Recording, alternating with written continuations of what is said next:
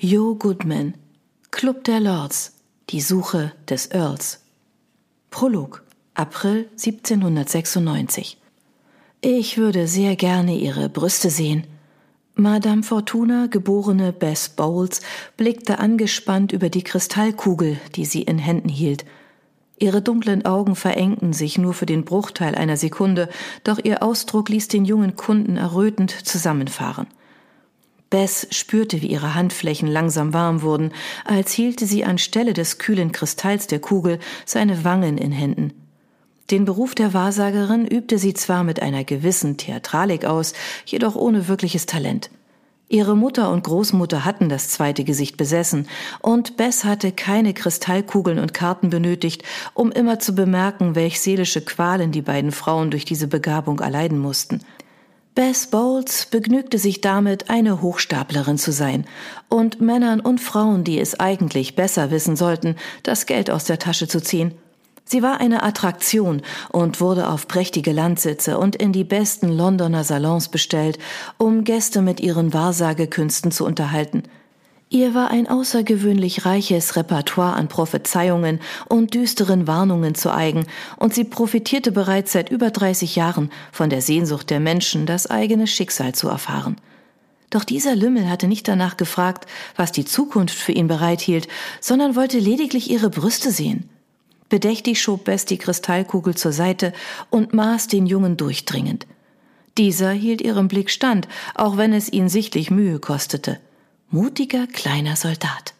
Das Bild eines jungen, sehr gut aussehenden Mannes in Uniform traf Bess mit einer solchen Heftigkeit, dass sie ihre Verblüffung hinter einem heftigen Hustenanfall verbergen musste.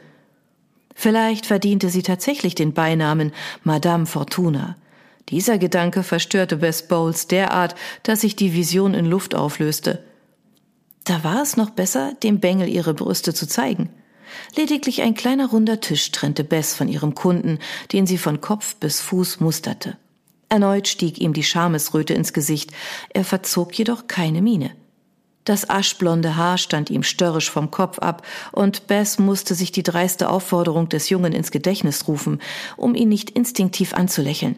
Stattdessen sollte sie ihm lieber eine Ohrfeige verpassen. Wie alt bist du? fragte Bess barsch. Aufrichtig überrascht betrachtete er sie. Das wissen Sie nicht? Sie würde ihm eine Ohrfeige verpassen. Sei nicht frech! Ich bitte Sie inständig um Verzeihung, Madame Fortuna, war seine überaus reumütige Antwort. Gleichzeitig straffte er seine Schultern und setzte sich betont aufrecht hin, um seine hochgewachsene Figur zur Geltung zu bringen. Er erzielte jedoch nicht die gewünschte Wirkung – nun erschienen seine Schultern im Vergleich zu der breiten Stuhllehne noch schmaler und seine Füße baumelten einige Zentimeter über dem Boden. Stolz fuhr er dann fort, an meinem nächsten Geburtstag werde ich zehn, schnitt ihm Bess das Wort ab. Ich bin zehn. Nun, das habe ich doch gesagt. Ich werde elf. Wirklich, meinte Bess gedehnt.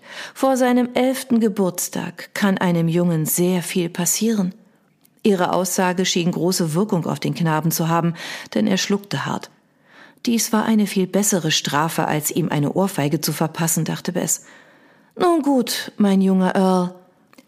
Oh, ich bin doch gar kein. Das wirst du aber.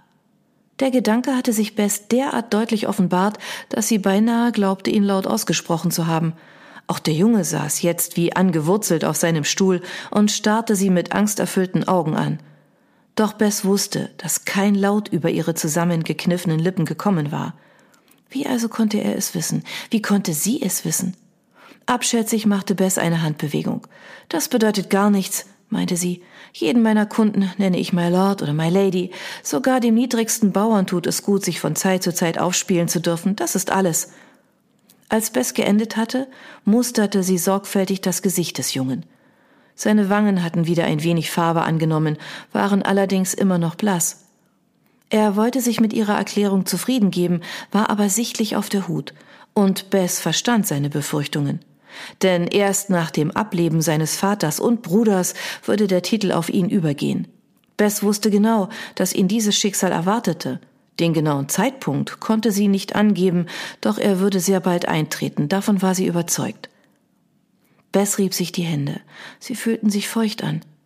Nie hatte sie darum gebeten, das zweite Gesicht zu haben, ganz im Gegenteil, sie war stets froh darüber gewesen, diese Fähigkeit nicht zu besitzen. Sie seufzte und wandte sich wieder dem Jungen zu, denn ihre anhaltende Schweigsamkeit hatte erneut sein Misstrauen geweckt. Es war wirklich an der Zeit, ihm ihre Brüste zu zeigen. Ich nehme an, dass deine Freunde dich angestachelt haben, hierher zu kommen, sagte Bess gleichmütig. Der Junge zögerte, gab dann jedoch ehrlich zu, es sind nicht wirklich meine Freunde. Ah, ich verstehe. Dann haben dir ältere Jungen versprochen, deine Freunde zu sein, wenn du das hier erledigst. Das stimmt. Und wer sind die drei Jungs, mit denen ich dich vorhin gesehen habe? Sie scheinen in deinem Alter zu sein. Das sind meine Freunde, Madame Fortuna. Mit ihnen bin ich auf den Jahrmarkt gekommen. Und warum sind sie dann nicht hier bei dir? Dieselbe Mutprobe ist ihnen auch gestellt worden, nicht wahr? Genau dieselbe, bestätigte er kleinlaut. Wir hatten nicht genügend Geld, also mussten wir Strohhalme ziehen. Ich soll den anderen später alles über ihre Brüste erzählen. Tatsächlich. Und wer wird den Schuften Bericht erstatten, die dich hierher geschickt haben? Das werden natürlich wir alle vier tun. Es wäre sinnlos, wenn nur einer von uns mit ihnen befreundet wäre. Deshalb muss ich Ihnen später alles ganz genau beschreiben, damit es Ihnen später nicht schwerfällt, die Bischofs zu überzeugen, dass wir vier hier gewesen sind. Die Bischofs, murmelte Bess verärgert. Sie hatte recht gehabt, die Kerle als Schufte zu bezeichnen. Seit mehr als einem Jahrhundert durchquerten Jungen den kopfsteingepflasterten Schulhof von Hambreak Hall auf ihrem Weg zur höheren Bildung. Unter den Absolventen der Privatschulen waren Männer zu finden, die das Land dank ihrer fortschrittlichen Ideen, ihres Ehrbegriffs und ausgeprägten Pflichtbewusstseins formen würden. Ab und an kamen neue Namen hinzu, aber der weitaus größere Teil blieb gleich. Väter, Großväter, Urgroßväter hatten bereits denselben Weg beschritten, hatten ihre persönlichen Erfolge und Fehlschläge mit stoischer Ruhe hingenommen, anstatt wie andere junge Männer aufbrausend zu reagieren. Mit den Bishops hatte Hambrick Hall allerdings Zöglinge vorzuweisen, deren Ehrgeiz in erster Linie darin bestand, ihre jüngeren Mitschüler zu erniedrigen. Doch diese Mutprobe war noch harmlos. Andererseits war sich Bess sicher, dass die Bishops nicht im Traum damit rechneten, die vier Jungen könnten die Aufgabe meistern. Bess deutete zur Tür ihres Reisewagens. Hol deine Freunde herein. Bei Tagesanbruch würde sie sich bereits auf dem Weg zu einem Jahrmarkt im Norden Londons befinden. Sie musste sich demnach keine Sorgen darüber machen, dass die Bishops sie am nächsten Tag besuchen würden, um mit eigenen Augen zu sehen, was Bess dem Quartett gezeigt hatte. Und mach schon, sonst überlege ich es mir noch einmal. Erstes Kapitel.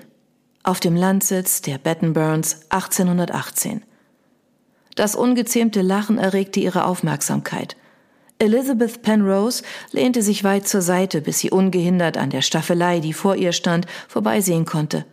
Der Stuhl wackelte ein wenig, als sie sich bewegte, und sie bemerkte nicht, dass sich ein dicker Tropfen dunkelblauer Aquarellfarbe an der Spitze des Pinsels gesammelt hatte, der jeden Moment auf ihr lavendelfarbenes Musselinkleid zu fallen drohte. Dieses Lachen war ein Genuss. Es war zügellos und wild und hatte beinahe eine musikalische Note.